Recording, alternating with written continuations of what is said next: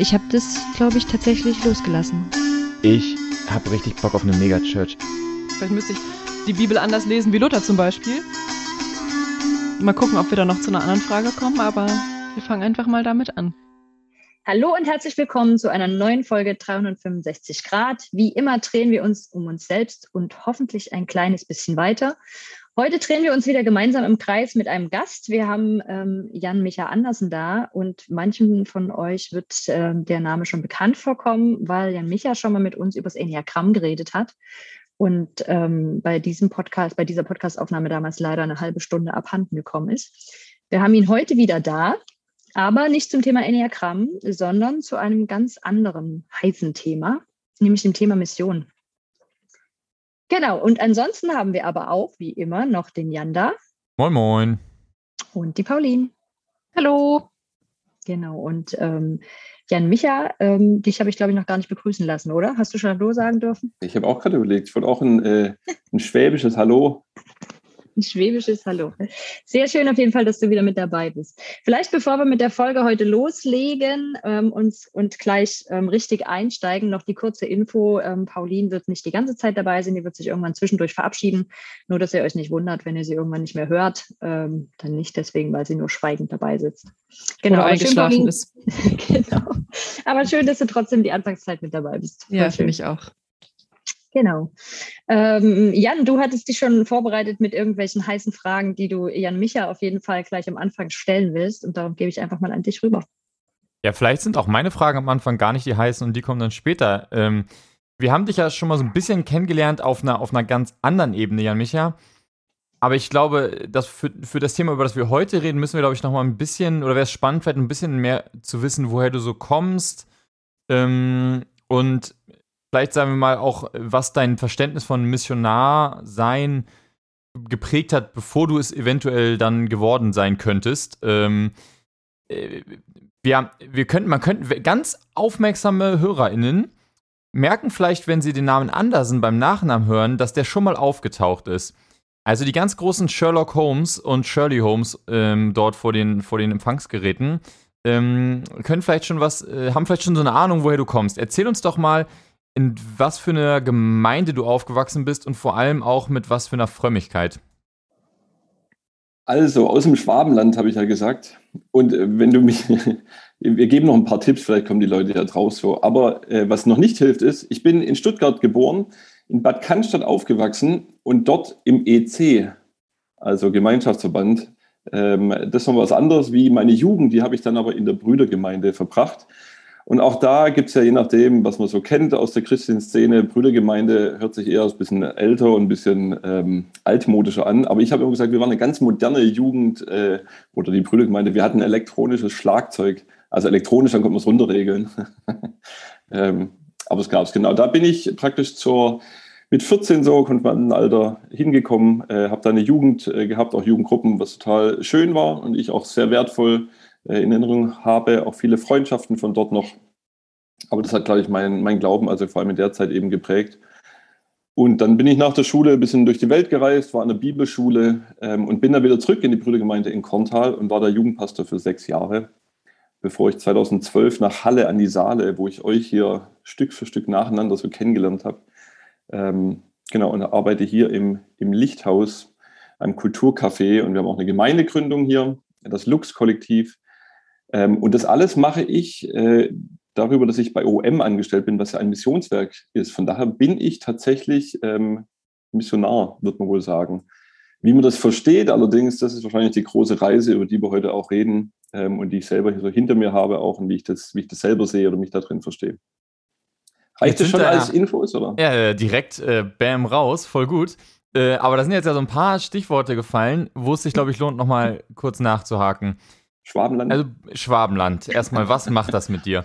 Ähm, nein, bitte nicht. Nein, bitte nicht. Lass uns. Ah, den Dialekt Aber, nicht los Ich sag mal so, lass uns vielleicht nach der Brüdergemeinde einsteigen beim Stichwort Bibelschule. Das ist ja schon irgendwie dann so eine, also ich sage ja mal so, die großen Entscheidungen des Lebens fangen ja immer so ein bisschen nach der Schule meistens an, so ob man Abi macht oder nicht, ist ja meistens noch sehr familiär vorgeprägt und so.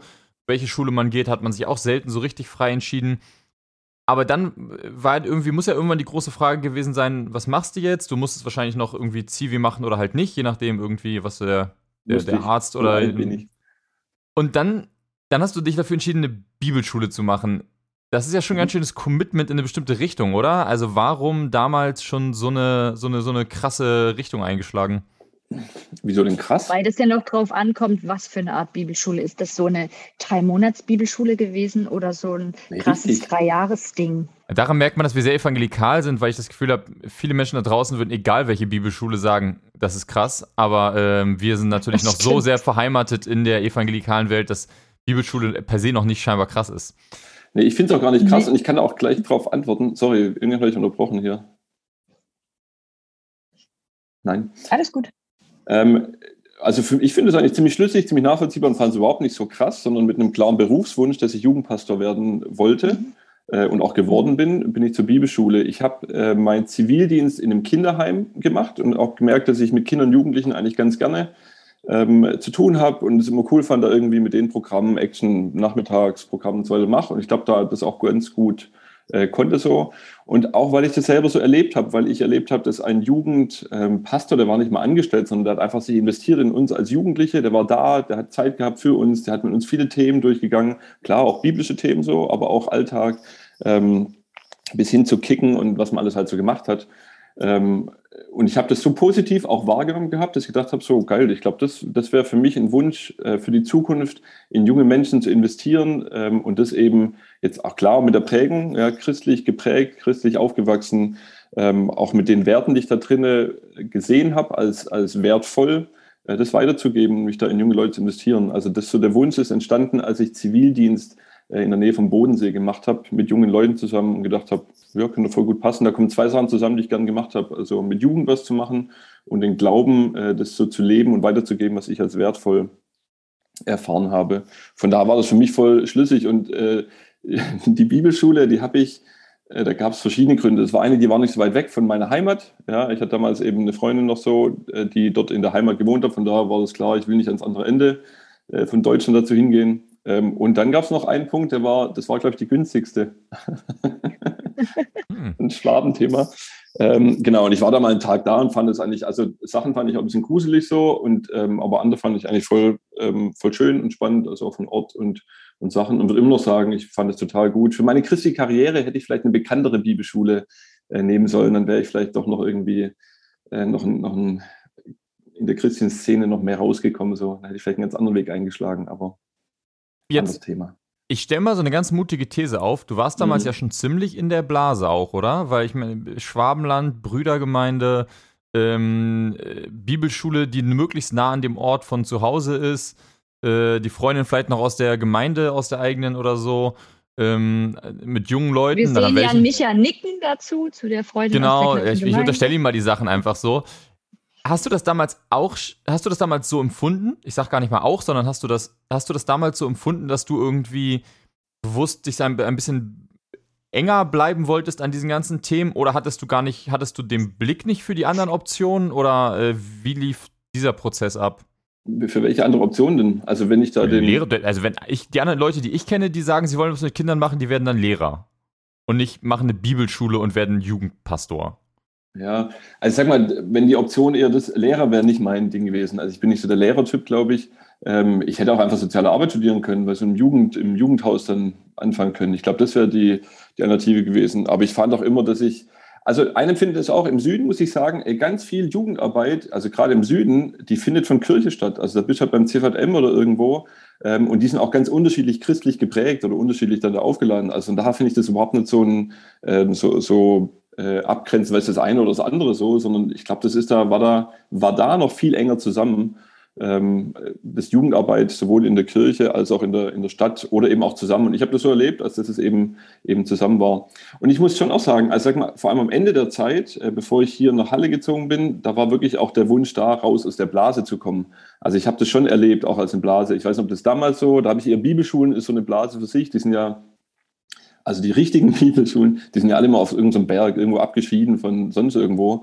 Ähm, was auch voll schön ist so, weil dann kannst du wirklich ins Grüne rauslaufen und dir äh, viele Gedanken machen über Gott und die Welt. Ähm, und es hat so ein bisschen was ein Rückzugsort, aber hat natürlich auch das, dass es manchmal sehr weit entfernt ist von, von dem, wo, wo du nachher dann auch sein willst, ja, wenn du irgendwie in der Stadt bei den Menschen sein willst. Ähm, aber auch da hatte ich immer schon den Drang danach, so ich wollte es gar nicht so getrennt sehen, sondern ich habe da offene Jugendarbeit gemacht. Heißt immer dann so, ja, also mit der Stadt zusammen, da wo ich an der Bibelschule war, ähm, da haben wir so einen Jugendclub halt gemacht und der war, äh, da haben wir alles mögliche, Pimp My Cat Car haben wir gemacht. Ach, keine Ahnung, lauter halt, lauter Scheiß auch so mit denen, aber einfach da zu sein, auch zu haben für Jugendliche, wo die hinkommen, wo immer die herkamen, ähm, das war immer schon was, was mir voll wichtig auch war. Äh, und eben nicht nur die Blase zu haben. Ja. Später, als ich Jugendpastor war, war ich da musste ich schon mehr gucken, dass ich mir Leute auch suche. Also da, da gab es Freunde, die ich auch hatte, die jetzt ähm, zum Teil in der Gemeinde waren oder eben auch nicht mehr in der Gemeinde, aber die musste ich schon eher bewusst so Beziehungen pflegen. Und ich habe dann irgendwann angefangen an der Schule, ähm, also wirklich an der, äh, an der Schule dann auch Basketballunterricht zu gehen oder so eine Basketball-AG zu machen, einfach weil ich keinen Bock hatte, nur mit, mit christlichen Jugendlichen dann rumzuhängen. Genau, von da gibt es schon ein Bewusstsein dafür, aber ähm, ich fand es nicht immer so abgetrennt. Wenn du jetzt beschreibst, diese Welt, wo, wo Kirche einfach einen super großen Stellenwert auch so im allgemeinen sozialen, gesellschaftlichen Leben hat, hast du dir dann bewusst Ostdeutschland ausgesucht, weil du selbst das loswerden wolltest? Oder wusstest du gar nicht, worauf du dich da eigentlich einlässt? Doch, ich bin da sehr bewusst, also nach Ostdeutschland. Und meine, ich glaube, meine Startthese war immer, also wenn das der Gott ist, an den ich glaube, dann muss der noch größer sein, als nur in der Brüdergemeinde irgendwie da vorzukommen sondern muss da irgendwie eine Relevanz auch haben für Menschen, die mit Glauben eigentlich noch nichts zu tun haben. Und das war eigentlich so ein bisschen die Neugierde auch rauszufinden, ähm, wie das ist. Und auch mit dem Wissen, dass gerade Ostdeutschland auch durch, durch ähm, biografisch oder durch die, durch die Prägung eben nochmal ganz anders aufgestellt ist, eben weil es hier nicht, also Jugendarbeit ist auf jeden Fall nicht hier unbedingt von der Kirche, sondern da gab es andere Anbieter, würde ich mal sagen. Also von da war das eine andere. Ich wollte gar nicht Jugendarbeit hier machen, aber ich bin sehr bewusst dann äh, nach Ostdeutschland auch gekommen, nach Halle, um das auch zu erleben, also wie Gott da irgendwie auch relevant ist. Und ähm, da frage ich jetzt mal selber als ähm, in Ostdeutschland aufgewachsene, bist du nach Ostdeutschland gekommen im Sinne von, das ist Missionsland? Also ich kenne das noch so aus meiner Jugend, wir wussten dann immer so, was sind denn die Gegenden, für die wir beten, weil da brauchst ganz dringend Gott. Und ähm, ist es so gewesen oder ähm, genau? Also bist du klar auch als Missionar nach Ostdeutschland gekommen? Also auf jeden Fall bin ich als Missionar mhm. gekommen und ich würde da immer noch unterscheiden, aber das kann ich ja jetzt schon mal anbringen. So, das eine ist einfach, das ist eine, ich weiß nicht, eine Jobbeschreibung, wo ich Missionar do, also finde ich scheiße als Job das zu beschreiben. Ja. Für mich ist Missionar sein, ähm, ich verstehe es nicht als Job, sondern eher als ein, ähm, ich muss mal überlegen, wie man das, wie man das beschreibt, als Identität, sagen als Lebensstil. Ja, also entweder hat mein Glaube, weißt du, entweder äh, kommt er da drin vor, in dem, was ich alltäglich auch mache, aber das nur zu machen, so jetzt habe ich meinen Job und jetzt gehe ich mal zwei Stunden missionieren und dann gehe ich nach Hause ähm, oder mache ich irgendwas anderes, mein normales Leben. Das wäre nicht das Bild, das ich davon habe. So. Und von daher war Missionar halt immer die Anstellung, also weil das über einen Träger wie OM eben läuft, wofür ich voll dankbar bin. Ähm, das hat auch so ein paar Kriterien mit, ähm, die es dann mit sich bringt, also weil es spendenfinanziert ist. Das heißt, Leute geben was und ja, genau, dann ist schon, wie die Hanna gesagt hat, äh, dann hilft es auch, weil, weil Ostdeutschland mehr jetzt gerade auf Deutschland bezogen natürlich eher äh, Missionsland ist. Ja. Das hilft dann auch, weil Leute sagen, ja genau, da müssten doch mal Leute hingehen und äh, mit dem Glauben da eben äh, und da spenden wir dann auch was dazu. Also ich glaube, das ist schon part of the deal, würde ich immer sagen. Ähm, aber dieses, ähm, also ja genau, deswegen bin ich als Missionar hergekommen, aber immer auch mit meinem Verständnis, wo ich sage, so, äh, das ist das, wie ich das gerne auch leben will, wie ich das selber sehe. Ähm, und ähm, ja, weiß auch nicht. Also ich glaube nicht so als dieses, äh, die, die, die Missionsopfer hier alle. Ähm, ich glaube, das war nicht mein Bild da davon. Aber schon auch mit dem, wie ich vorher gesagt habe, auf jeden Fall gab es da Riesenraum dafür, Riesenfläche ähm, von, da gibt es Menschen, die mit Gott, mit Jesus gar nichts anfangen können. Ähm, und ich habe das die letzten Jahre auch erzählt. Also Menschen, die sagen, zum ersten Mal haben sie jemanden getroffen, der irgendwie wirklich noch an Jesus glaubt oder die irgendwie die Weihnachtsgeschichte mit Weihnachten in Verbindung bringen. Ähm, und das meine ich sehr vorurteilsfrei, sondern einfach das ist ein Stück Prägung, so wie irgendwie im Schwabenland ja jeder irgendwie halt gleich Stories erzählt, ob er das selber glaubt oder nicht, ist ja egal, aber ist halt so aufgewachsen. Und hier sind Menschen anders aufgewachsen und, und kennen das manchmal nicht. Ähm, und da gibt es auf jeden Fall wesentlich mehr Möglichkeiten, auch da zu erleben, wie Gott denn da irgendwie eine Rolle auch spielen kann. Und das war ja so meine Neugierde auch in dem Prozess. Hast du irgendwo eine, eine, Stellenausschreibung gesehen und zufällig dann irgendwie darauf reagiert oder hast du dich vorher schon dazu entschieden, hast gesagt, ich möchte das jetzt machen, ja auch mit Familie, ne? Also ist ja auch mhm. wahrscheinlich keine Entscheidung, wo du alleine irgendwann gesagt hast, ich gehe nach Ostdeutschland. aber wie, wie ist das geworden? Wie, also, du hast ja vorher schon einen sehr anderen Job gemacht, der sich klar auf eine Zielgruppe hier, auf die, die christlichen Jugendlichen ausgerichtet hat. Aus der Blase rausgehen hätte ja auch einfach sein können, du machst einen Job, der halt nicht von einem christlichen Träger ist. Ähm. Ähm, ja, also es gab eine Stellenausschreibung, die habe ich gelesen, ähm, weil es eben mit dem Lichthaus zu tun hat, als Café. Da gab es irgendwo den Kaffeeleiter gesucht, glaube ich. Ähm, und habe gedacht, scheiße, bin ich nicht. Ich habe da keine Ausbildung dazu, kann ich nicht machen. Äh, voll doof. Aber eigentlich hätte ich voll Bock auf so ein äh, Kulturcafé. Ähm, und das kommt auch ein bisschen von der Prägung oder von der Entwicklung, die ich als Jugendpastor schon hatte, weil ich gedacht habe, so eigentlich war meine Lieblingspart in der Jugendarbeit, wenn ich mit Menschen, ähm, also damals eben mit Jugendlichen, ähm, auf einen, okay, auf einen Kaffee nicht, aber mich halt hinsetzen kann und einfach von denen höre, was die bewegt in ihrem Leben, weißt du, da irgendwo ähm, zu sehen, welche Potenziale da sind, was die machen wollen, den Plattform zu geben, wo sie es ausleben können, die Fragen, die sie zum Glauben haben. Und natürlich waren das viele Fragen, die sie auch durch ihre christliche Prägung, weil das meisten ja Gemeindekids auch waren, äh, mitbekommen haben oder Fragen, die sie da haben.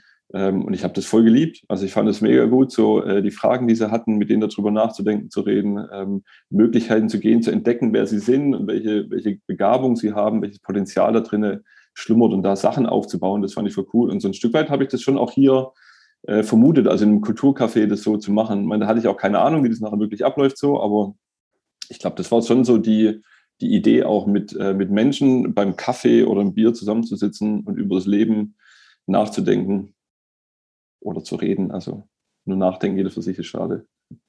Wird dann, also wenn du dann so bewirbt man sich dann, da gibt es dann so ein Gespräch, wo dann gibt es dann so, so, Testaufgaben, wo man mal sagen kann, können Sie gut mit fremden Leuten reden oder können Sie gut Bier trinken? Das können Sie in drei Minuten auch äh, irgendwie die äh, das genau. Evangelium erzählen. Haben ja, Sie die vier Punkte ja. auswendig oder ja, vier also Punkte wie, wie wird man Missionar und wie stellt man sich Arbeits... Wie stellt man sich okay, ihr zwei könnt nicht parallel reden, ihr müsst nacheinander reden, Jan, Micha und Jan, okay? okay? Also meine Frage ist tatsächlich, wie wird man Missionar und wie, äh, wie stellt man sich wie, stellt, wie hast du dir damals den Arbeitsalltag eines Missionars vorgestellt? Also ähm, Missionar wird man, ich glaube, jetzt von OM und ich glaube, kennt auch von anderen Missionsorganisationen so. Ähm, du kannst, glaube ich, immer mal so in drei Monate, dann heißt es oft Einsatz, ja, was auch schon so ein bisschen ein, ähm, ein Geschmäckle hat. Ähm, Einsatz halt nennt, ja, oder man kann auch sagen, macht ein, zwei Jahre, das ist dann oft auch, was man ja so statt Zivildienst oder so macht, zu sagen, macht man ein Jahr auch irgendwie, geht man ins Ausland oder so. Ähm, ich glaube, da brauchst du gar keine, keine, also keine Vorbildung im Sinne von Ausbildung oder so, sondern ähm, da gibt es eher, ähm, da werden auch Leute eben gefragt, also Referenzen wird es immer geben, was auch voll sinnvoll ist, finde ich, dass nicht einfach jeder auf alle Menschen losgelassen wird, so, da gibt es Referenzen dann. Ähm, aber dann gibt es irgendwann den Punkt, wenn du sagst, ich will auch länger als nur ein oder zwei Jahre da sein, dann wird schon noch empfohlen oder sogar bei manchen bestimmt noch eine Auflage zu sagen, ey, dann mach doch mal ähm, eine Ausbildung. Also so ähnlich wie du halt in Gemeinde ja, eine pastorale Ausbildung machst oder einen Gemeindepädagogen. Ähm, also an der Bibelschule, wo ich war, war klar, entweder wenn du, wenn du Bibelschule machst, drei Jahre, dann wirst du halt entweder irgendwo Gemeindediakon, Pädagoge, wie immer das dann heißt, Referent oder eben Mission. Aber wo das dann ähm, auch verschiedene Themenfelder gibt. Und natürlich ein Großteil davon hat was mit, äh, mit Theologie zu tun. Ähm, also auch sich mit, mit Bibel und Verkündigung und so weiter auszukennen. Aber dann gibt es auch viel mit Gemeindepädagogik und Seelsorge. Und da gibt es auch ein Fach für Mission, äh, also Missiologie und so weiter. Von daher äh, kannst du schon eine Ausbildung machen, ja. Und gerade wenn das länger ist, dann wird das von, okay, ich weiß es nicht genau, ich habe es nicht nachgeprüft, jetzt sozusagen von einer renommierten Missionsorganisation ähm, wird es schon noch erwartet, ja, anerkannt okay. Also das ist dann eben, ähm, ja, das ist nicht einfach so, äh, da kommt, ich meine, und dann ist die Frage auch, was du eben machst, ja. Und ich würde immer viel unter dem, was ich jetzt auch hier gemacht habe, das knüpft schon eher auch an Jugend- oder Gemeindearbeit an, weil es auch ein Stück weit wie Gemeindeaufbau ist. Äh, und dafür gibt es auch, also Bibelschule ist dann eher auch ein Stück Ausbildung, ähm, wo es auch, auch was mit, ähm, wo man Sachen auch lernen kann, also dass man Dinge auch ordentlich macht. Hoffentlich auch dahin bis hin zu Umgang mit Menschen. Äh, da hätte ich vielleicht auch noch Vorschläge für Bibelschulen und theologische Ausbildungsstätten, was man da noch mehr in, das, äh, in den Ausbildungsplan mit aufnehmen kann. Aber äh, grundsätzlich gibt es schon in die Richtung auch eine Ausbildung. Und meine Vorstellung war die zweite Frage. Ja, genau, wie, wie, dachtest du, wie sieht dein Arbeitsalltag aus? Hast du so einen 9-to-5-Job dir dann vorgestellt oder einfach nur sehr viel Bier und Kaffee? Oder wie, wie denkt man vorher so Das ist immer schön. Mein erster Arbeitsalltag aus. Ja. Äh, an der Stelle, ich, ich freue mich immer, wenn ich den Jan hier sehe, da kommen wir so ein bisschen, ich merke schon so eine Sticheln, da kommen so ein paar provokante Fragen, der will auf irgendwas auch raus. Und ich muss eine Geschichte erzählen. Also Jan hat mich, wir kennen uns ja schon eine Weile hier, wir saßen auch viel zusammen, auch in unterschiedlichen Cafés hier und haben geredet. Und der Jan hatte auch keine Hemmungen, auch gleich am Anfang quer durch irgendein Café zu brüllen ähm, hey, mein Missionar oder da kommt mein Missionar oder irgendwie so ein Ding, wo ich sage, also Mission ist jetzt nicht der Titel, den ich mir überall drauf, also auch bei, ähm, ich stelle mich da nicht so vor, ich gebe das nicht als meine Jobbeschreibung an, äh, sondern eher da, weil ich halt ange, äh, so angestellt bin, so, aber mit diesen, äh, mit diesen Rufen war Jan immer schon groß dabei, mich zu, zu versuchen zu provozieren, manchmal gelingt es auch mehr, manchmal weniger. Ähm, und da springe ich ja innerlich eigentlich gleich drauf an, weil ich denke, ja, das passt ja auch gut. Es war bei Mission nicht so anders. Schreibt auch keiner groß drauf, dass es Mission ist. Das muss mhm. man auch eher laut durchs Kaffee brüllen, damit es irgendjemand erfährt, dass das jetzt gerade Mission ist. Genau. Also versteht ihr, wie ich meine? Ja. So, ist ja auch oft was, was eher unter der Decke passiert. Und das wäre einer der Kritikpunkte oder einer der spannenden Punkte. Also zumal kommt auf an, wo, also in welchem Land, in welchem Gebiet eben so, aber das Mission dann eben was Ver Verstecktes ist. So. Und dann, wenn man es jetzt positiv hätte, dann wäre das so ein Geheimagentending, ja, also nur so in versteckter Mission. Das wäre noch cool, ähm, aber eigentlich klingt es eher so wie, das gibt so hinterlistig, da gibt es irgendwelche versteckte Agenda und so weiter. Ähm, und das würde ich auch sagen, das ist einer der, der großen Kritikpunkte, den ich auch sehe, also an Missionen ähm, auch, auch das Hinterfragen oder auch die, die Frage von dem, wie wir das eben, ähm, wie wir Dinge machen. Ähm, aber nochmal kurz einen Schritt zurück, äh, weil der Jan das gefragt hat. So, meine Vorstellung, die war nicht so weit weg von dem, wie ich Gemeinde und Gemeindearbeit oder dann auch Gemeindegründung eben verstanden habe. Ähm, das war früher nie mein Thema, sondern es ging viel um Beziehungen mit Menschen, das auch zu leben. Von daher war das klar, dass es kein 9-to-5-Job ist, sondern dass es viel um Beziehungen geht, es ist viel um Menschen haben ihre Jobs oder was halt täglich machen und eher Angebote zu machen, wo Menschen auch am Abend oder am Wochenende dazukommen können. Äh, und das war schon, schon das, was ich auch erwartet habe. Aber mit einem Kulturcafé auch war natürlich auch ähm, der Punkt oder die Hoffnung, so einen Ort zu haben, wo Menschen einfach zusammenkommen können, wo sich Menschen begegnen. In die Kirche, da gehe ich hin, wenn ich halt entweder sowieso in die Kirche gehe, dazugehöre oder eine Frage habe und gezielt dann eben gucke, wo glaubt denn jemand an Gott und an Jesus, dann weiß ich Kirche, da gehe ich hin. Ähm, aber irgendwie nochmal zu gucken, äh, wo, wo kann man den Menschen auch begegnen, so im normalen, in der freien Wildbahn, ähm, im, im, keine Ahnung, im Kulturcafé, also so einen Ort zu bieten, wo da eine eine Plattform ist, wo man sich begegnen kann. Ähm, das hat mich gereizt, das fand ich cool, so das wollte ich gerne gestalten. Und da gibt es natürlich immer die beiden Seiten. Also das eine ist von dem auch wieder da, wie Hanna gerade schon gesagt hat, so, wo passiert das irgendwie so hintenrum? Also keiner kriegt es mit, kriegt dann kommt man da rein beim Konzert und plötzlich wird da angepredigt. Ähm, oder gibt es da eben auch äh, Angebote, die man gestalten kann, was, was Leuten hilft, da irgendwie ähm, auf Gott und die Welt zu sprechen zu kommen. Ähm, und das wird von vornherein auch, von vornherein auch so äh, beschrieben oder so angeboten. Ähm, und das war schon auch, glaube ich, ein Wunsch, so diese Suchbewegung da zu gucken, wie kann denn sowas aussehen, wie kann das denn funktionieren. Und das sind verschiedene Sachen, die wir die letzten Jahre ausprobiert haben. Äh, viele davon, die irgendwie nicht funktionieren, manche, die eigentlich ganz cool waren, einfach nur für uns, vielleicht auch für die, für die Gäste und Gästinnen. Ähm, und viel davon war dann tatsächlich einfach so in dem, ohne dass wir das irgendwie dann gemacht haben, aber dass man auf das Gespräch dann kam und es für Leute dann auch okay war, darüber zu reden oder auch zu gehen, wenn das irgendwie, wenn sie nicht drüber reden wollen. Wollen wir in das Thema mal reingehen? Weil ich habe das Gefühl, ähm, das ist ja was, wo, wo meine, also da könnten wir, glaube ich, jetzt super einsteigen mit so Fragen wie, hat sich das verändert? Ich glaube, wir haben ja auch ein, zwei Projekte zusammen gemacht, Jan Micha, mhm. wo genau diese Themen diskutiert wurden, immer wieder im Team von verschiedenen Leuten, die unterschiedlich stark äh, sozusagen das sagen wir, verheimlichen wollten. Man könnte ja sogar die Grundfrage stellen, warum überhaupt ein Kulturcafé mit einem Mission, mit Missionaren? Also ist das nicht schon per ist das nicht schon per se sozusagen so eine Verheimlichung? Meine Frage wäre, ob das jetzt auch mal ein kurzer äh, Zwischenspot wäre, zu gucken, was ist für uns, was verstehen wir eigentlich unter Mission? Also an welchen Stellen sind wir da gerade? Ähm, und wir sind jetzt hier vier verschiedene, äh, vier verschiedene Menschen und da auch mal so zu gucken, wie, wie ist unser Verständnis von Mission? Ja. Einfach mal, um vielleicht auch den Fächer aufzumachen, weil der ist ja super unterschiedlich. Und Pauline, du hattest gerade Anlauf genommen, glaube ich. Ja, ich würde sagen, Jan Micha fängt am besten an, oder? Was, was verstehst du denn unter Mission? Also ein bisschen hast du ja gesagt, jetzt schon Beziehung zum Beispiel ist dir sehr wichtig und so weiter. Hm, kannst du nochmal zusammenfassen? Boah, das ist die Herausforderung, glaube ich, das so zusammenzufassen. Ähm, vielleicht, wenn ich da ein bisschen aushole, so, ich glaube, es gibt eben so ein, Also was wir auch im Vorgespräch immer wieder kommt, so, ich glaube, Mission ist voll der verbrannte Begriff einfach. Also unter Mission, da gibt es einfach nur viele negative Assoziationen, würde ich immer sagen. Also entweder dieses Geheime hintenrum, ja, oder dann auch voll auf die Fresse, so kreuzzugmäßig nochmal. Äh, das ist so ein Klischee, was da auch mit reinkommt ich würde immer sagen, Mission ist an sich, also jetzt auch wenn ich in Organisationsentwicklung irgendwo schaue, ey, da, da, reden alle Leute über welche, also da gibt es eine Mission, ja, genauso wie eine Vision oder wie Werte. Also da kommen Begriffe auch vor, also einfach, wo Leute sagen, ey, das ist das, warum wir da sind, was wir eigentlich wollen, für was wir stehen. Ey, da reden wir auch über solche Sachen. Da ist es natürlich nicht so verbrannt, aber jetzt, wenn es um Mission im, im Sinne von, also ähm, auch christliche Mission geht so, da ist man dann ganz schnell halt bei irgendwelchen Sachen, was Leuten übergestülpt wird und so weiter.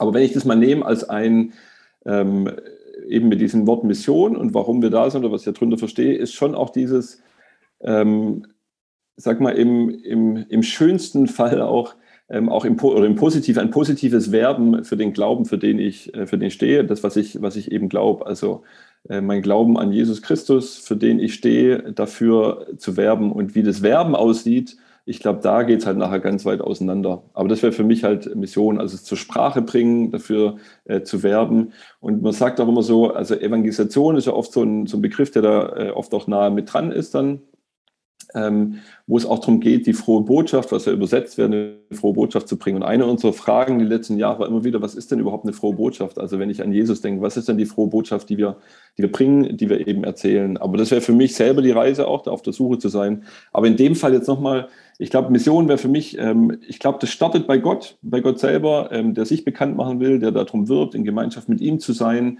ähm, seine Liebe zu erfahren, bei ihm Identität zu erfahren, bei ihm Heil zu erleben, also auch ein Heil werden ähm, und, und darum eben wirbt so und da sich mit einzuklinken in diese Mission von Gott, dass er sich bekannt macht, dass er um diese Gemeinschaft wirbt ähm, und da dafür Botschafter zu sein, ähm, das zu verkörpern, ähm, seine Liebe zu leben, das weiterzugeben in Wort und Tat, auch das ist ein großes Thema, ähm, das zu machen. Ich glaube, das wäre für mich Mission und arg viel kürzer kriege ich es jetzt so schnell erstmal nicht hin. Aber das wäre für mich so. Das war mal eine Definition.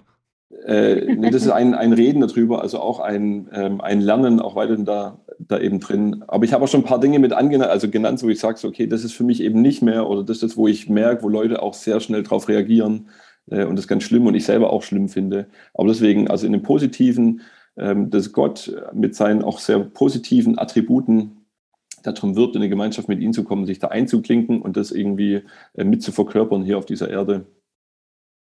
Boah, das hört sich auch noch mhm. sehr theoretisch an, so, aber. Das finde ich aber spannend. Äh, du hast das Wort Werben jetzt immer wieder benutzt. Und das war genau das, was ich auch dachte. Also vielleicht bestimmt mit einem anderen Spin oder vielleicht noch ein bisschen neutraler. Aber Mission ist für mich eigentlich Werbung für eine Religion. So, und Werbung kann eben auch ganz unterschiedlich aussehen, kann auf unterschiedliche Arten und Weisen passieren. Und eigentlich, wenn ich daran denke, dass ich jetzt gerade diese Woche zum Beispiel wieder ähm, ich glaube, das war sogar, war das hier in Halle oder war das jetzt am Wochenende? Tatsächlich an so einem Stand in der Fußgängerzone vorbeigelaufen bin, genauso Dieses wie halt so UNICEF mhm. oder so. Ähm, wo, also wo man wirklich denkt, ja, also Mission kann zum Beispiel wirklich eins zu eins Form haben, die andere Werbung auch hat. Aber also das will ich jetzt, finde ich auch gar nicht unbedingt schlimm. Ähm, aber das ist das, was es für mich ist, so Werbung für eine Religion, also für die eigene Religion. Ich glaube, für mhm. eine andere Religion kann man schlecht werben.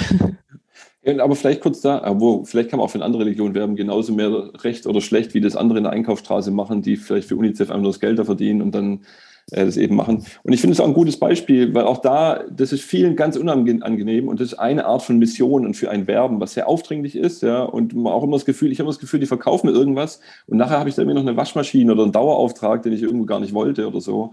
Und ich glaube, wenn, wenn Mission, also auch für eine Religion, ja, genau sowas beinhaltet, dann ist doch scheiße. Also dann ist das so dieses äh, hintenrum, jetzt hat man da noch irgendwas angedreht oder wird da irgendwas verkauft, so. Ähm, genau, das fände ich voll schade und da verstehe ich auch, dass man da keinen Bock drauf hat oder sich da auch nicht für werben lassen will. Ähm, also finde ich ein spannender, spannender Vergleich dazu. Andererseits ist es sehr offen. Ne? Wir hatten auch eben so, oder du hast es angesprochen, dass es hintenrum ja auch nicht so toll ist. Aber wenn man wirklich in der Fußgängerzone steht mit Schildern, also das ist wirklich offen. Also das ja. ist keine indirekte Werbung, ne, sondern das ist dann halt, man ist dann ehrlich, man sieht von weitem schon, da ist die Werbung, man kann einen weiten Bogen drum machen, wenn man möchte. So, das ist also, das ist jetzt auch nicht unbedingt immer angenehm, aber es ist, ähm, es ist eben das Gegenteil von, ich gehe zu einem Konzert, denke, alles ist sozusagen normal und plötzlich werde ich 20 Minuten bepredigt. So, ne? Also ja. dieses andere Beispiel. Hanna, Pauline, merkt ihr, dass wir genau dieses Gespräch schon mal geführt haben? Über, das ist gerade beim Thema Werbung, ist mir aufgefallen. Genau diese ja. Definition hatten wir mit Tobi Schöll. Ja, ich hab wollte gerade auch sagen, gedacht, Tobi Thema schon. Evangelisation. Weil es nämlich So genau damals um die. Frage ging, sind Missionare Rettungssanitäter oder Werbefachleute? Ja, das hattest du ihn gefragt, genau, das habe ich auch Und vorhin gedacht. das nämlich genau mit der Frage zusammenhängt, habe ich sozusagen etwas, was ich verkaufe und ich hoffe, die andere Person, aber es gibt, da gibt es ja verschiedene Definitionen, ne? also dieses Bezeugen, Überzeugen und sozusagen eigentlich ist egal, ob die andere Person sich überzeugen lässt. Eigentlich bin ich wirklich, also beim Rettungssanitäter, deswegen dieses Bild, da geht es ja darum, hier ist es ganz dringend, ich kenne, ich bin der Experte, ich muss sozusagen andere Leute vom, vom, vom, vom Tod retten und das gibt mir bestimmte Rechte, die ich als Werber und als Werber wiederum habe ich auch eine bestimmte Ethikrechte und wenn ich Zeuge bin sozusagen, habe ich eigentlich gar keine Übergriffsrechte. Und ich merke immer, dass diesen, diesen Weg sozusagen von wie stark das ist halt ein sehr theologischer Unterschied ist. Und ich würde sagen, das können alles Missionare sein. Mhm. Mein persönliches Verständnis von Mission, also ich würde sagen, ich habe dieses Missionsverständnis, ich habe gar keinen Missionsdrang mehr.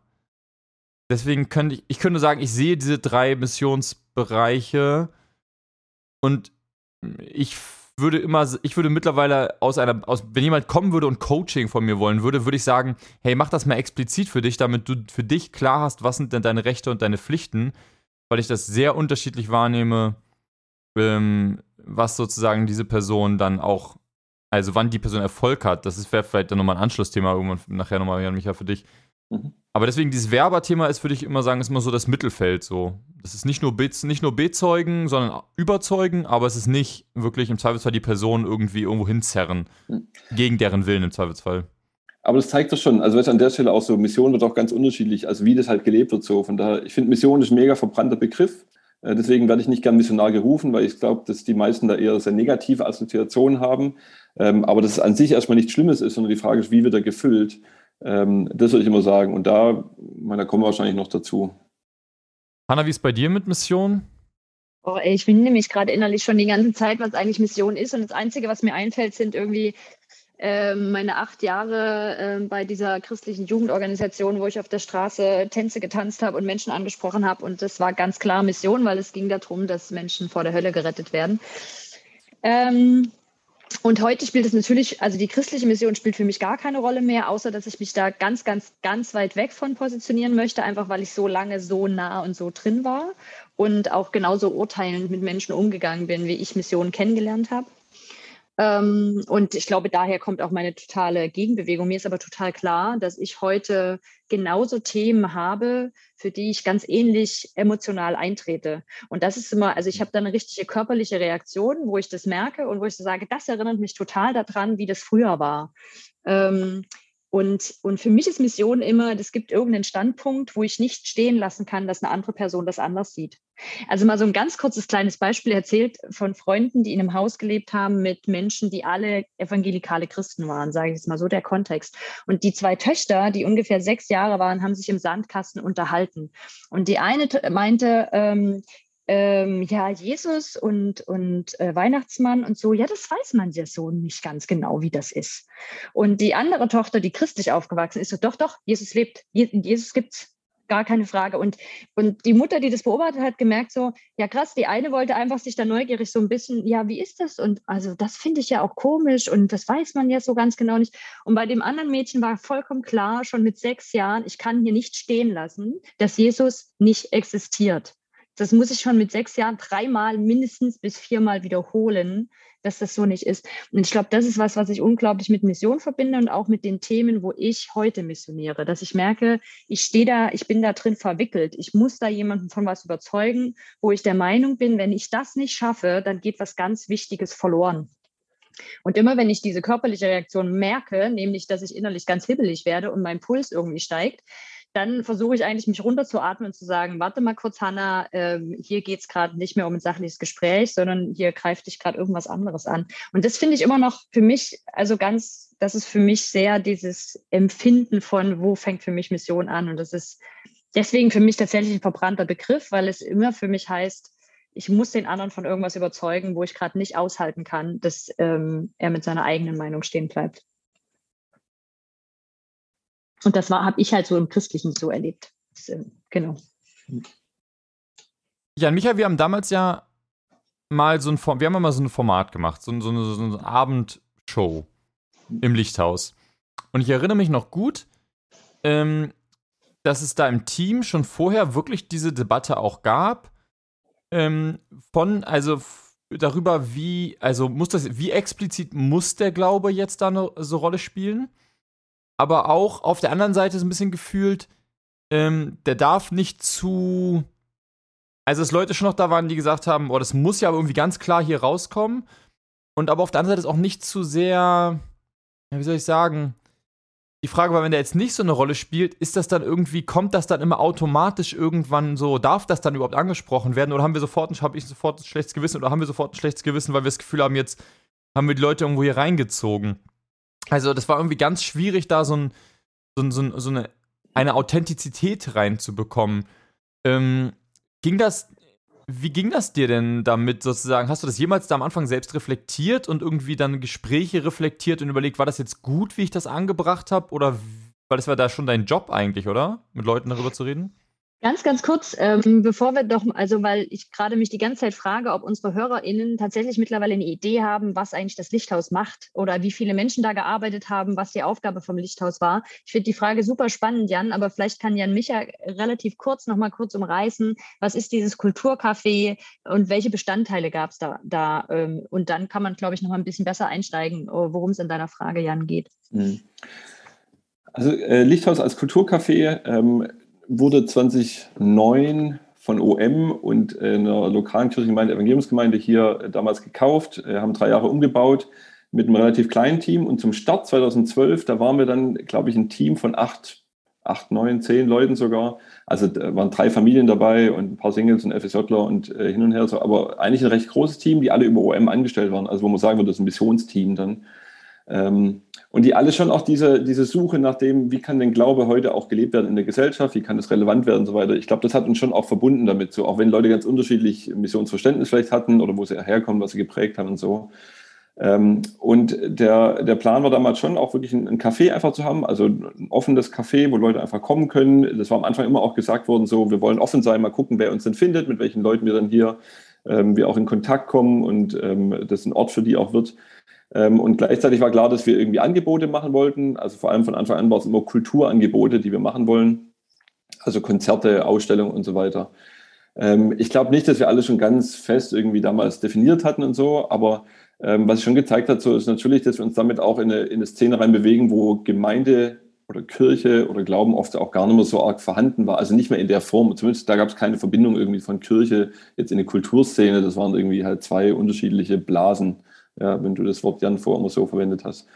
Ähm, aber ich glaube, das war so der, der Beginn auch so und auch Stadtteilarbeit. Genau, wir wollten auch so Stadtteil machen, auch so Stadtteilfeste und so weiter gemacht.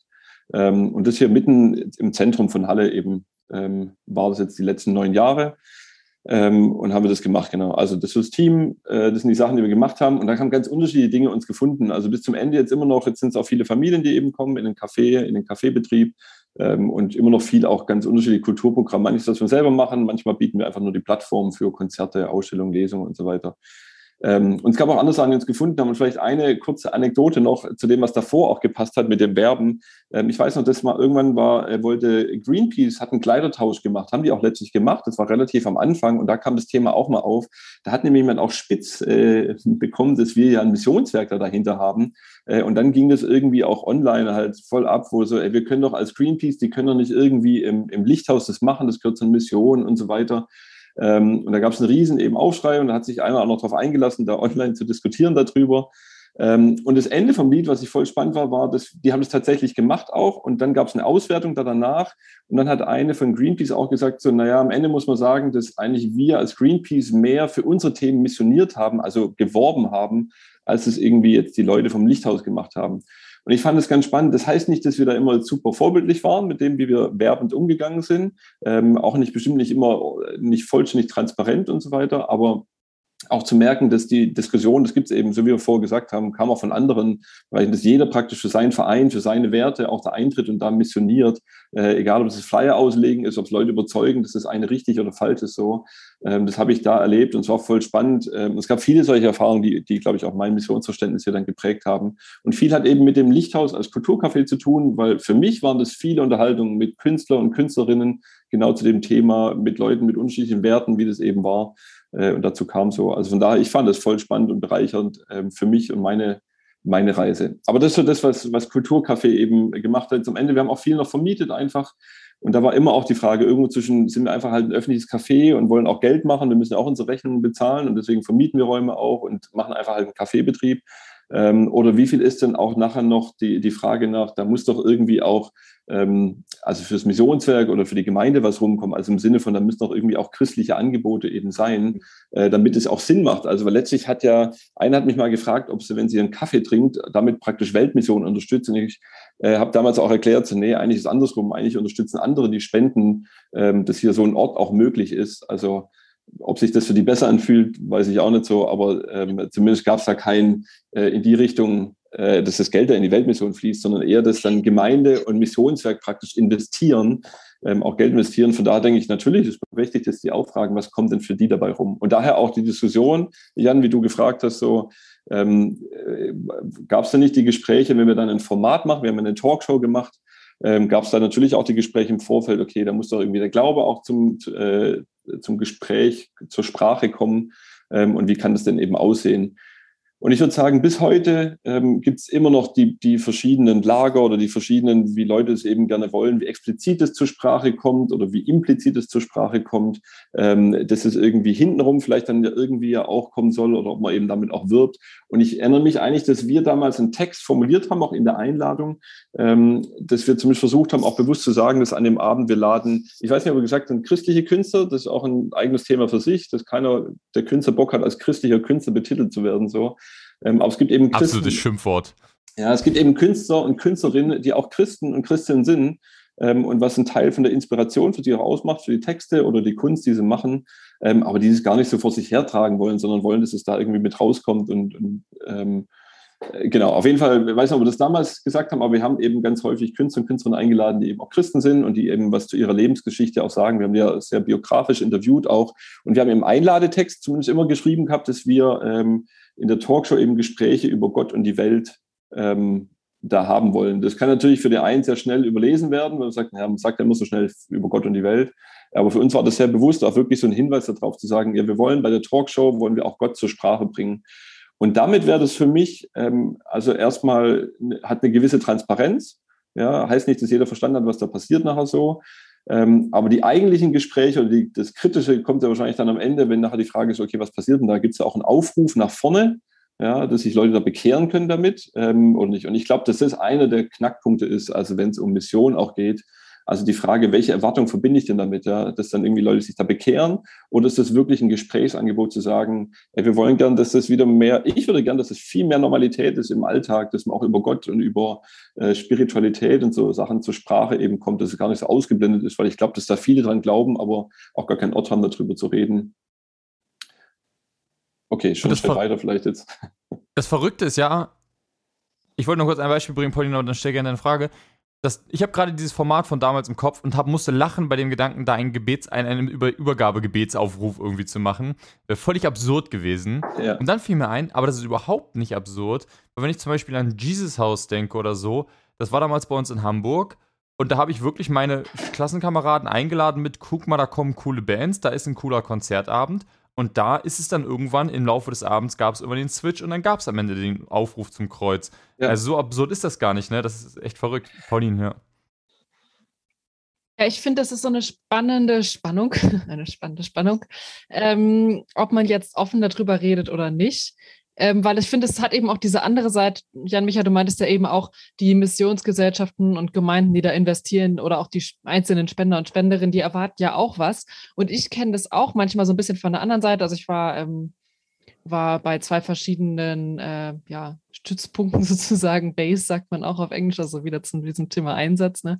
ähm, äh, so militärische Begriffe manchmal, war ich von Jugend mit einer Mission und dann habe ich auch äh, eine Freundin, die, die bei so einer Base, bei so einem Stützpunkt sozusagen auch ist. Und dann habe ich immer wieder auch Leute kennengelernt, wo ich dann so dachte, okay, also Klar gibt es so Aufgaben wie Putzen, die sind nicht direkt missionarisch, aber die sind halt notwendig für andere Aufgaben, die da sind. Aber es gibt auch wirklich manchmal Aufgaben, wo man sich so denkt, okay, also das ist jetzt, dient weder anderen Leuten, die Mission machen, noch sehe ich so ein bisschen, wo hier der missionarische Aspekt ist. So, ne? Also manchmal ist dieser missionarische Aspekt so dezent, dass man sich dann so ein bisschen fragt, mh, hm, also wenn die Spender und Spenderinnen das wüssten, wie deine Arbeit wirklich aussieht, würden die dann wirklich spenden, weil so krass missionarisch scheint das nicht zu sein. So, ne? Also, und ich finde, das ist so ein bisschen die Spannung. Also ein, einerseits will man irgendwie nicht übergriffig sein und andererseits ist aber auch die Frage, wenn man zu wenig Mission macht, ist es dann überhaupt noch Mission und äh, lohnt sich das dann überhaupt noch dafür zu spenden oder kann man gleich was Säkulares machen? So. Ja, hey, ähm, wenn ich da rein, da, also war jetzt keine Frage an mich, aber trotzdem, weil das Thema Spannung eben immer wieder kam oder Spannungsfelder, wir haben 2019, haben wir ein Jahr lang uns, glaube ich, da Zeit genommen, also immer wieder, äh, und ich habe da am Ende auch irgendwie Sachen nochmal für uns zusammengefasst, ähm, wo wir gesagt haben, ey, wir haben, wir haben sieben Spannungsfelder für uns identifiziert. Also nicht, es gibt auch noch mehr, das ist auch kein, also kein offizielles irgendwas so, aber in dem Reden drüber ähm, haben wir gemerkt, es gibt an, an sieben Stellen, äh, haben wir so Spannungsfelder wahrgenommen. Und äh, Pauline, du hast gerade schon ein paar davon auch erwähnt, weil ey, tatsächlich ich, ich sag mal, wenn ich das kurz, kurz beschreiben würde, dann gibt es die große Klammer von Mission kommt von Gott und führt irgendwo auch hin zu Gott. Also das ist schon irgendwie da. Wie das nachher passiert, ist natürlich die große Frage dazwischen. Aber für mich war es immer, das fängt bei Gott an und hört auch bei Gott irgendwie auf. Ähm, da kann man schon drüber reden und das sind schon Spannungsfelder, ja. Also ob man das so sieht, ähm, ähm, genau, das ist aber sehr auch ein theologisches, missiologisches eben Verständnis. Und dann gab es Spannungsfelder dazwischen, die haben damit zu tun, jetzt das, wie Pauline auch gerade gesagt hat, so, das gibt äh, Leute, die unterstützen das ja, also die spenden ja. Das heißt, die haben Erwartungen. Wir haben eine Heimatgemeinde oder einen Spenderkreis oder wie immer man das dann eben sagt. Das heißt, die haben Erwartungen. In die Richtung müssen wir auch kommunizieren, was wir machen und das entweder rechtfertigen, wenn man es halt negativ nimmt, oder eben zu sagen, ey, wir, wir teilen denen eben, welche Erfahrungen wir da machen und was wir erleben ähm, oder ähm, sagen denen auch, wofür die eben mitbeten können, ja, oder wie es uns da drin geht. Und genauso gibt es eine Missionsorganisation, ähm, die auch irgendwie senden ist. Also das ist alles so, ich sage mal so, nicht das Backoffice, aber so was dahinter steht. Ja? Spender, Spenderinnen, Gemeinde, Mission, das sind die dahinter stehen, die haben irgendwie auch Erwartungen. Und dann gibt es eben das nach vorne, wo ich sage, so, okay, das sind die Menschen, mit denen wir auch zusammen sind. Und da ist auch die große Frage, das kam vorher schon, also zum einen, was machen wir denn? Wie machen wir Missionen? Was machen wir da? Ja, machen wir Straßeneinsätze mit Tanz? Hätte ich gerne mal gesehen, Hanna, wie das damals aussah. Ähm, oder machen ich kann wir, noch ein bisschen was, geht schon. Kein Problem. Ich würde gerne so tun, wir sind ja bei Zoom, so jetzt tanze gerade vor. Ja, sehr gut. Äh, genau. Also ist Tanz, ist Straßeneinsatz oder ist es irgendwie ein Gesprächsangebot, eine Talkshow, wo Leute dazukommen und wieder raus können? Ist es ein Aufruf? Also wie macht man die Sachen? Und ein großen, eine, weiß nicht, der kritischste Punkt ist so, heißt, wir haben den beschrieben als Missionserfolg. Also wann wird denn Erfolg? Wann wird es mhm. bemessen? Und ich glaube, dass wir, ja. okay, steile These, vielleicht gar nicht so steil. Ich glaube, dass wir als Christen manchmal Erfolg, da reden wir nicht drüber, weil das ist sowieso ein Managementbegriff oder so, das gehört nicht in die Kirche. Ähm, aber wir haben keine gute, keine gute Redensart darüber, wir haben keine gute Unterhaltung oder Kultur darüber zu reden, wann sind wir denn erfolgreich. Und ey, für alles, was wir tun, wollen wir doch wissen, ey, wenn ihr Podcast macht, dann guckt ihr, wie viele Leute hören sich denn den, den, den Podcast an. Äh, weil es für euch dann. ähm, wir sind sehr erfolgreich. Ja, und dann, sehr, sehr, genau, sehr dann kannst du sagen, erfolgreich. Und die Frage, woran macht ihr das fest? Weil es viele Leute hören, weil ihr viel Rückmeldung bekommt, weil euch das persönlich voll weiterbringt, die ganzen Gäste, mhm. so, kannst du verschiedene mhm. Kriterien. Und ich finde, das sind wir als Christen, egal ob Mission oder Gemeinde, manchmal einfach zu faul. Also wir haben dann irgendwie entweder nur Bekehrungszahlen oder Mitgliederzahlen oder Spenden, also weißt du, Finanz, Spendezahlen so. Und sich dann nochmal auch zu überlegen, gibt es dann auch qualitative andere Beschreibung davon, wann wir erfolgreich sind. Und das ist eine unserer großen Herausforderungen auch gewesen, immer noch, wie beschreibt man das denn, mhm. was da passiert. Das war noch ein Spannungsfeld. Und das Letzte, das ist so die Mitte, würde ich immer sagen, da standen wir als Missionare. Also wie verstehen wir uns denn? Ja? Will ich mich Missionar rufen lassen? Ist es mehr Identität? Kann ich das auch ablegen, wenn ich daheim bin? Bin ich dann immer noch Missionar? Oder kann ich das dann doch 9 to 5 halt machen? Oder wieso? Und ich fand es Also mega, mega spannend. Und da gibt es auch, wir haben ein Buch gelesen, das kam damals irgendwie raus, irgendwie als Zukunft Mission oder Mission Zukunft oder so. Und fand ich auch voll spannend. Da waren lauter verschiedene so Essays drin, also wo Leute was geschrieben haben und die einen sehr evangelikal und die anderen sehr nicht evangelikal, wenn man es äh, unterscheiden will. So fand ich voll spannend, wie Leute es eben auch unterschiedlich schon beschreiben. Und die haben das zumindest zugelassen, dass die alle da drinnen auftauchen. Ähm, und ich fand das eine gute Gesprächsgrundlage für uns als Team damals. Wir sind durchgegangen und wir sind uns da wahrscheinlich alle auch nicht, nicht alle ganz einig, aber wir haben gemerkt, dass der Prozess, der hat uns wirklich dahin gebracht. So, wir haben ein ähnliches Verständnis von dem, wie wir Mission verstehen, auch wie wir das auch gestaltet haben hier, weil wir nun mal das Team waren, das hier das gestaltet hat. Und da gab es äh, Gesprächsbedarf mit den Trägervereinen, also mit, mit OM, auch mit der Evangeliumsgemeinde. Da gab es auch unterschiedliche Sichtweisen.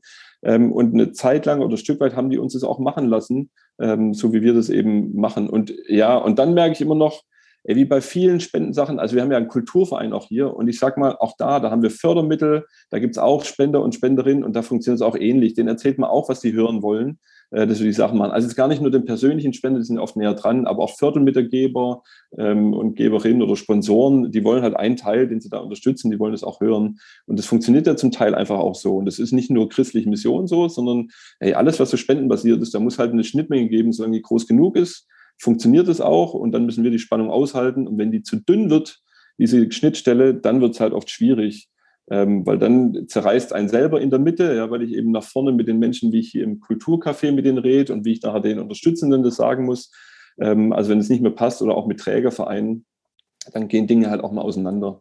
Ich glaube, Hanna, du musst anfangen, Jan Micha irgendwann zwischendurch zu unterbrechen, weil er immer so viele Themen gleichzeitig anschneidet dass ich man bin danach. super schlecht im Unterbrechen, das ist nicht mein Ah. Stärke. Aber ich bin bei dem Thema Erfolg hängen geblieben. Sehr gut, mach das Ich mal, würde weil da gerne nochmal zurückgehen, weil ich mich nämlich innerlich manchmal frage, ob das entweder einfach nur ein Nicht-Können von Erfolgskriterien definieren ist, was ich ja aus der Sozialpädagogik auch kenne. Also ich bin ja im sozialen Bereich unterwegs und ähm, in der Arbeit ist es ja ein ähnliches Dilemma, dass man auch nicht so ganz genau weiß, ne, bei so einer aufsuchenden Jugendarbeit oder was auch immer, woran messen wir jetzt eigentlich Erfolg? Und haben wir den Mut, also das ist ja manchmal das, wo dann Wirtschaft und so soziale Arbeit irgendwie miteinander in einen Konflikt kommen, wenn dann eben doch mal jemand sagt, ja, haben wir denn jetzt mal Fallzahlen? Also haben wir denn jetzt mal Zahlen so? Wie viele sind denn eigentlich erreicht worden? Wo gab es einen Erstkontakt? Wo gab es da irgendwie mehrere Gespräche? Und wollen wir uns da auch Kriterien setzen, zu sagen, so und so viel Zahlen? Und meine Frage ist manchmal im christlichen Bereich, ob es da auch so eine Doppelbotschaft gibt, so am, also im Sinne von, nein, wir wollen das eigentlich nicht, weil wir wollen das ja nicht so wirtschaftlich messen, wir sind da ja anders. Also da, darum geht es uns ja nicht, um Zahlen und so. Ähm, und auf der anderen Seite aber es eigentlich doch dann darum geht. Also äh, das ist ja so auch meine Frage, ist dieses Mission denn, ist Mission dann erreicht, wenn Menschen sich bekehren und mit mir ein Übergabegespräch sprechen und sagen, ich gehöre jetzt zu Jesus und gehe regelmäßig in die Gemeinde? Oder ist Mission dann erfolgreich, wenn ich christliche, und da bin ich jetzt mal mutig und sage, wenn in meinem Umfeld christliche Werte ähm, ermöglicht werden, gelebt werden, Menschen, die kennenlernen, Menschen damit in Kontakt gebracht werden, etc., was ja eigentlich gar nicht messbar ist, ne? Hm. So. Aber ist das nicht schon, ist das nicht schon, sagen wir, sehr weit, äh, sehr, sehr von sehr auf der progressiven Seite gedacht?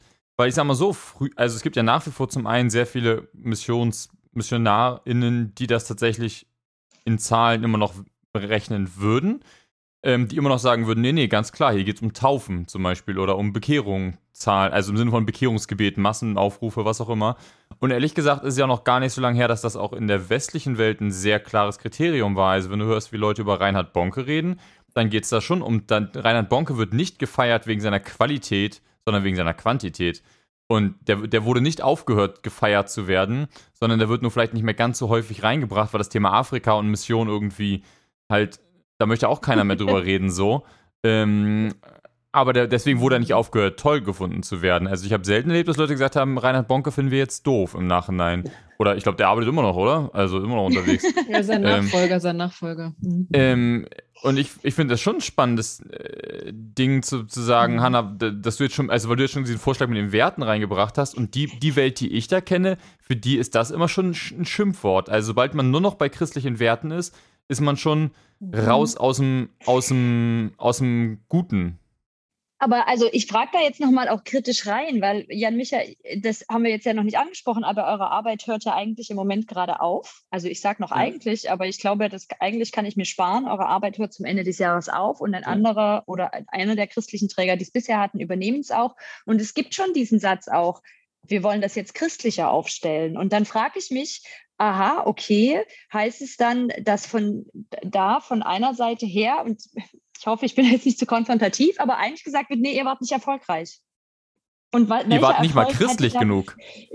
genau, und welcher Erfolg hat denn dann eigentlich gefehlt? Und, und das, ich, ich frage das wirklich neugierig, also weil mich das tatsächlich auch beschäftigt und ich mich so frage, ah, okay, an welchem, was hätte denn passieren müssen? Also welcher Erfolg hätte sichtbar werden müssen, um zu sagen, ja, das war erfolgreich.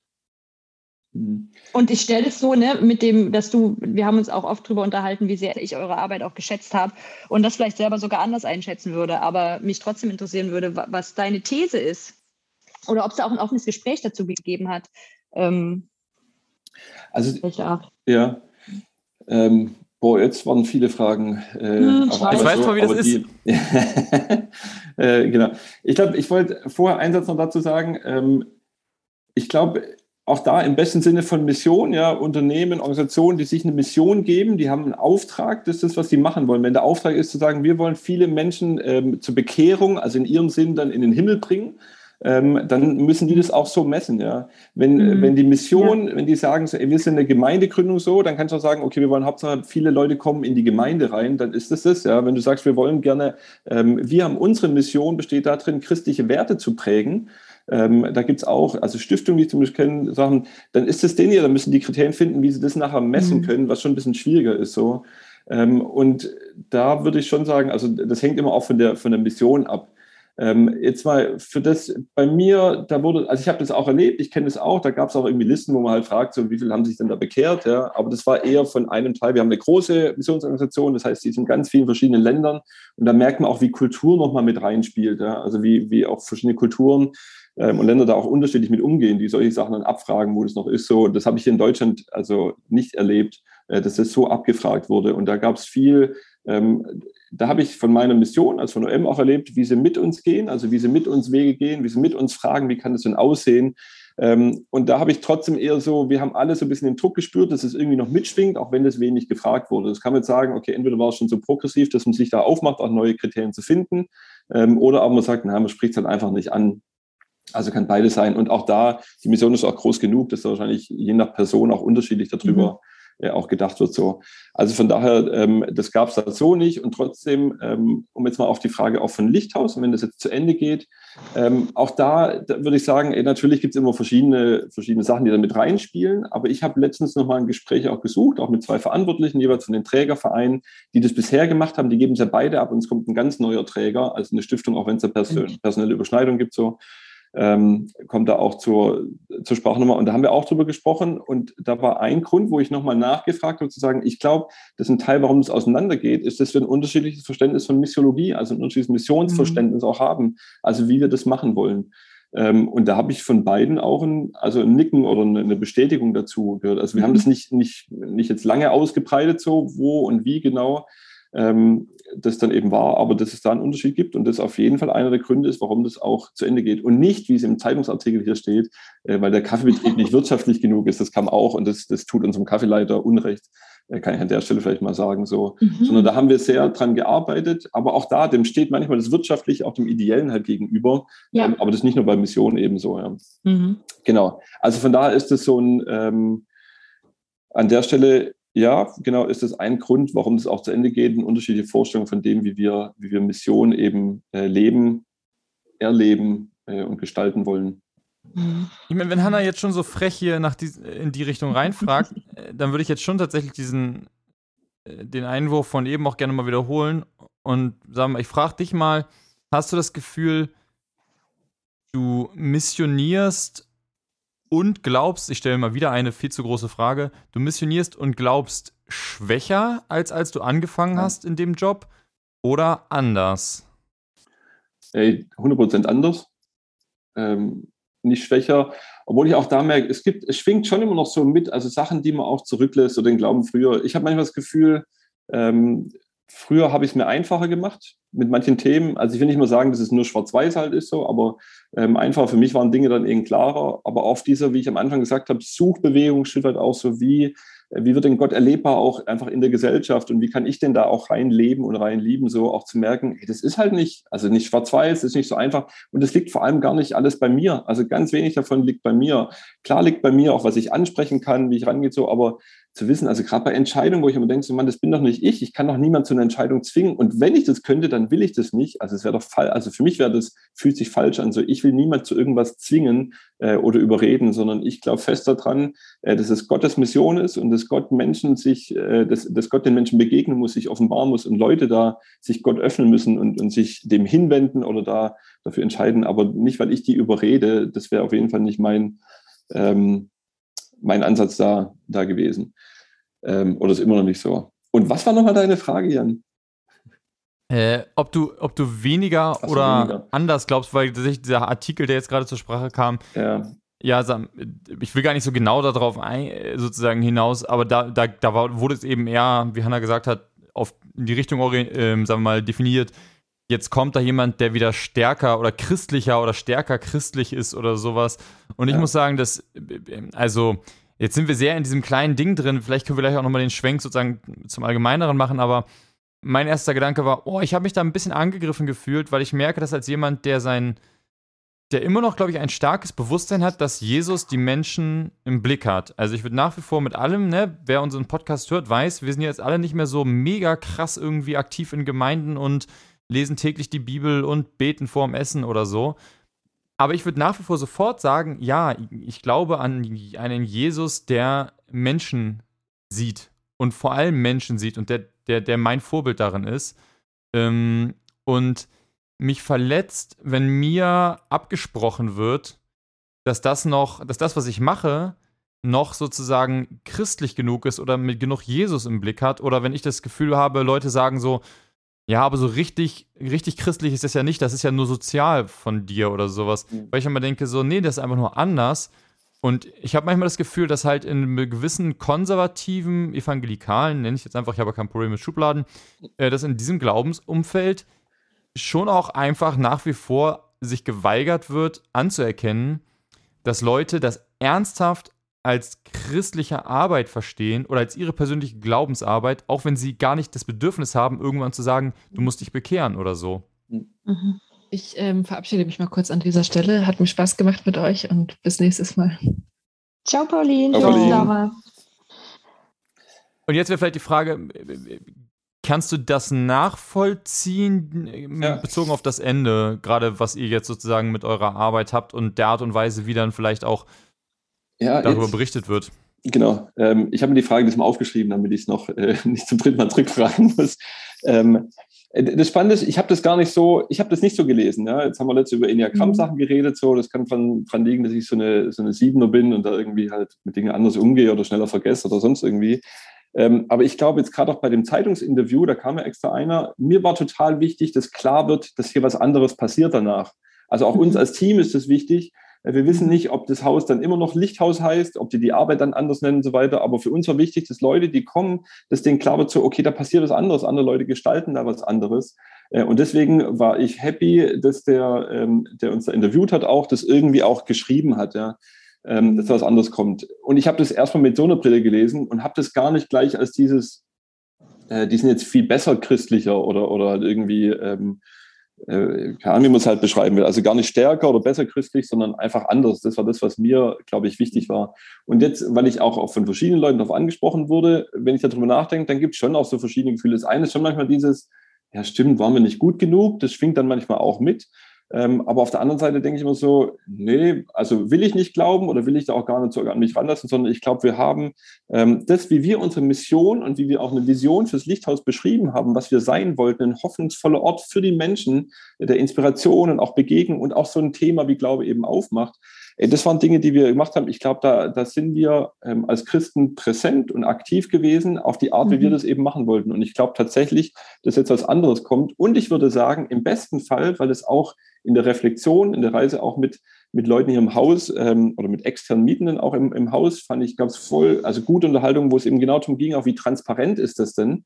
Äh, was wir machen. Von daher finde ich es eigentlich total gut, wenn die neue, die Stiftung, die es übernimmt, wenn die sagt, wir sind ein christliches Haus, wir machen christliche Angebote, wir machen das vielleicht auch für die Christen oder wir machen das gezielt da, ähm, dann finde ich das gut. Also wenn die sagen, wir machen Gebetsangebote, wenn sie die machen wollen, dann ist doch gut, wenn die es draufschreiben. Und in dem Sinn würde ich sagen, genau, dann sollten die das nochmal stärker oder ähm, expliziter oder konfrontativer oder wie auch immer das, das Attribut. In dem Sinn habe ich das eigentlich verstanden, christlicher, also nach außen hin sichtbar christlicher machen, weil es auch denen ihr mhm. Anliegen ist, das noch mehr deutlich explizit zur Sprache mhm. zu bringen, als es für uns eben war, wo wir gesagt haben, wir wollten gerne diesen Ort ähm, schaffen, wo wir ins Gespräch kommen können und wo Leute da irgendwo mit uns ins Gespräch kommen und wir die nicht irgendwie nur anpredigen.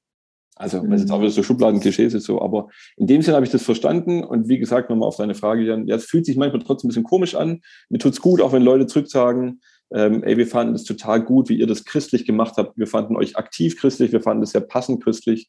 Äh, da wird uns kein Glaube abgesprochen, äh, sondern passend für den Kontext und für die Art, wie wir das Kulturcafé gestalten wollten. Ich glaube, also ich würde da gerne mal eine Reflexion reingeben, was ich so wahrnehme, weil ich mich nämlich so frage, was ist denn, ich habe mich zwischendurch dann auch gefragt, ja, vielleicht wart ihr auch gar nicht für mich missionarisch und deswegen konnte ich mit euch so gut. Also, weil wir waren ja, also ich mit ähm, der, ähm, mit äh, zwei, drei Kollegen, mit denen ich zusammenarbeite, waren ja eingemietet bei euch und haben da unsere Beratung gemacht und auch zum Teil unser Arbeitssetting gehabt. Und ich merke so, nee, es ist tatsächlich dieses unterschiedliche Verständnis von Missionen. Und das, was ich bei euch erlebt habe und einfach sehr geschätzt habe, weil zu uns ja Menschen gekommen sind, die dann euch wiederum erlebt haben, ähm, ist so dieses, dass ich das Gefühl hatte, ihr gestaltet einen Teil Welt mit. Also nicht, ihr steckt eine Welt ab und sagt, hier kann man reinkommen und dazugehören, aber dann halt auch unter den und den Kriterien. Also so, ne, ich stelle euch meine Welt vor und da könnt ihr dazugehören, sondern eher im Sinne von, wir sind Teil einer Welt, lasst uns mal gucken, wie können wir die mitgestalten, so dass es für Menschen ein guter Ort wird. Ja. Also, dass wir wie so ein Stückchen Land auf dieser Welt bestellen und damit ein Stückchen Land besser machen. So würde ich das jetzt mal sagen. Vielleicht ist es sogar für mich diese Variante, die ich früher unter Reich Gottes bauen verstanden hätte. Ne? Zu sagen, so, hey, einen Platz zu schaffen, in dem diese ähm, das Verständnis von euch, was ihr von Gott habt und von den Werten der Bibel habt, irgendwie gelebt wird. Und ich fand es ganz interessant aus meiner Brille. Ich habe ja wirklich, meine Arbeit hat nichts mit Christsein zu tun. Eher sogar an manchen Stellen hab, haben wir uns ja da auch gerieben und haben uns gesagt, so Mensch, können wir in so einem christlichen Haus sein? Wenn wir aber zu den und den Themen arbeiten, geht das? Oder ähm, beißen sich da die Menschen dran oder reiben Menschen sich da dran?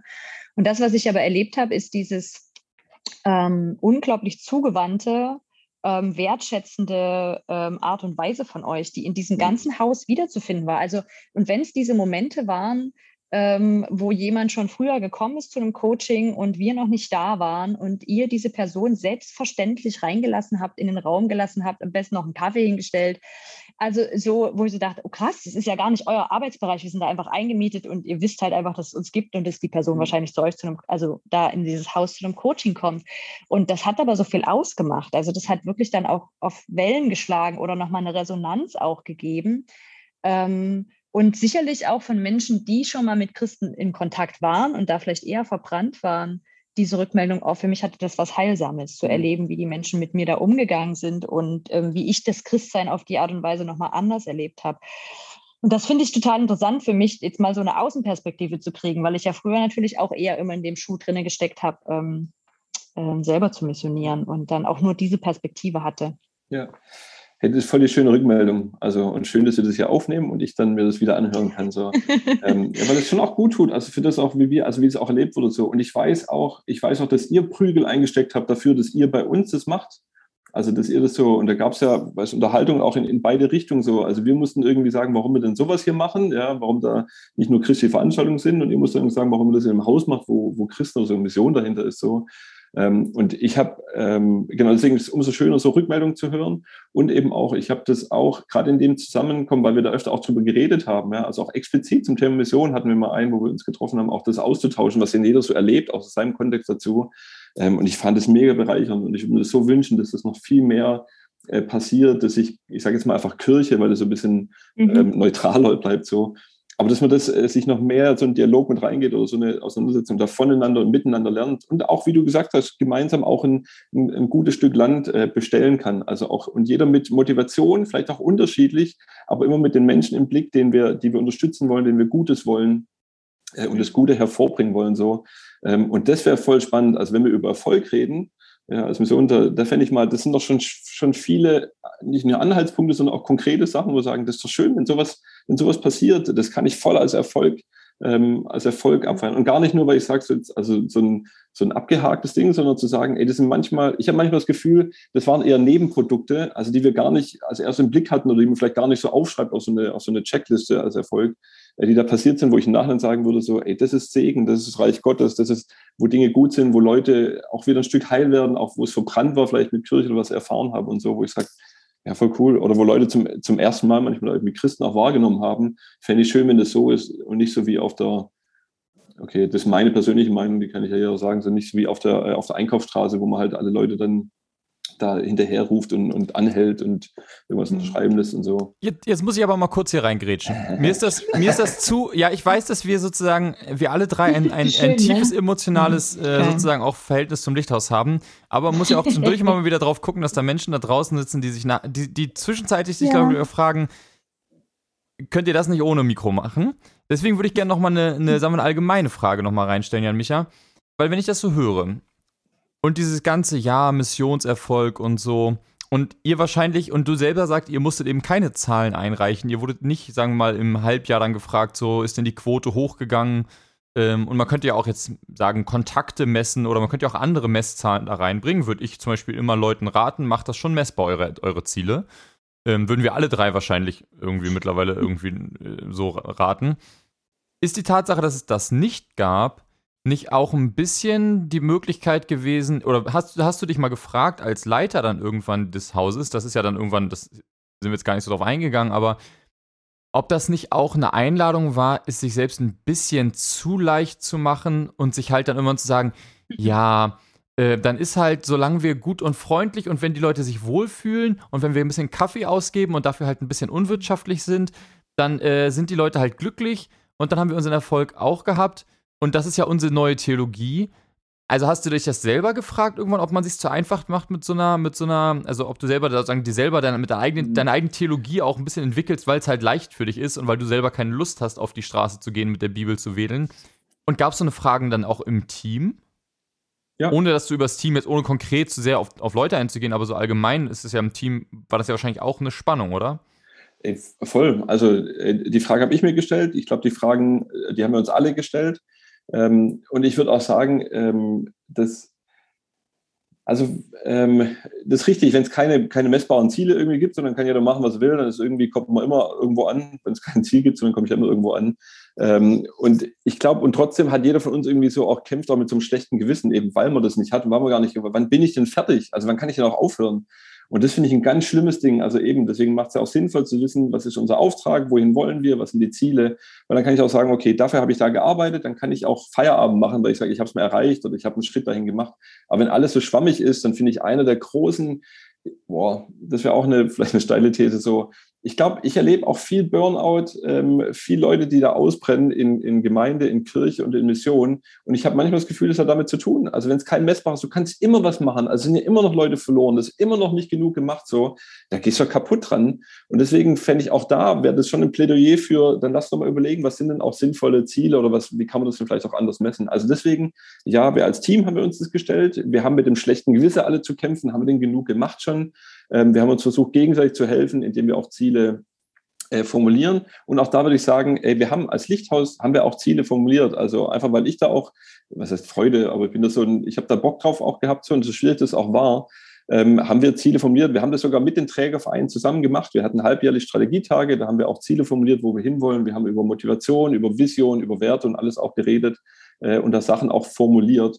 Ähm, und wir haben sowohl auch wirtschaftliche Ziele, also weil wir gucken mussten, wir wollten, dass es wirtschaftlich läuft. Also und da geht es auch um Finanzen, es geht auch um Besuchszahlen, es geht auch um Kaffees, die wir, die wir verkauft haben ähm, oder auch Vermietungen, die wir eben hatten. Ähm, genauso wie wir auch versucht haben, qualitative Ziele irgendwie uns zu, zu setzen. Und da ähm, da haben wir uns schon schwerer mitgetan und da ging aber auch Sachen, also da war immer die Frage von, ähm, was ist denn ein guter Wert, auch wenn, wie oft, vielleicht sind es auch Sachen, also wir haben darüber geredet, ob zum Beispiel, wenn Sachen sagen, die fühlen sich hier zu Hause, das sind zu Hause oder sie haben hier Leute kennengelernt, sie haben, sind in Begegnung gekommen und eben nicht alleine daheim, weil ich dann mit neugeborenem Kind daheim bin, weil sich der ganze Alltag ändert, sondern ich habe hier eine andere Familie kennengelernt. Geil, das könnte, das könnte ein Erfolgswert auch wirklich sein. Ähm, oder keine Ahnung, also wir haben da tatsächlich auch welche gehabt, die waren jetzt nicht alle super, also christlich-missionarisch, ähm, aber wir haben immer versucht, so eine Mischung auch daraus eben zu haben und für unterschiedliche Bereiche. Wir haben auch eine Gemeindegründung, da sehen Ziele anders aus, wie äh, das eben als Kulturcafé dann eben auch zu machen. Also von daher, ja, es gab auch Ziele, ähm, weil ich glaube, ohne Ziele ist noch schwieriger zu gucken, wohin gehen wir denn. Und ja, wir kennen es aber auch, dass gerade da, wo das so schwammig ist, dass das wirklich, ähm, dass uns das beschäftigt, man schlechtes Gewissen dann eben auch, äh, auch hat. Um euch nicht zu überfordern mit zwei Stunden tollem Gespräch mit Jan Micha, machen wir an dieser Stelle eine kurze Pause und äh, machen nächste Woche eine Sonderfolge mit dem zweiten Teil dieses Gesprächs, pünktlich zum Heiligabend, wenn ich das richtig sehe. Ähm, dort könnt ihr dann erfahren, was auch ganz gut am Missionsjob ist für uns und wie man es noch viel besser in die Gesellschaft integrieren könnte. Wir reden über die Selbstkritik, auch wenn es um Übergriffigkeit geht als Missionar. Wir, spenden, wir reden über spendenfinanzierte Stellen und was das so macht und wie wir das sehen. Ähm, ein bisschen noch über die Ausbildung, äh, wie die noch aussehen könnte. Und ähm, was es bedeutet, Vertreter in eines Missionswerks zu sein, ähm, was man vielleicht auch nicht überall an mit, und wo man vielleicht nicht jeden Punkt der Arbeit ähm, so unterschreiben würde. Wenn euch das interessiert, hört gerne nächste Woche wieder rein. Und ähm, bis dahin eine wunderschöne Zeit und äh, Restadvent.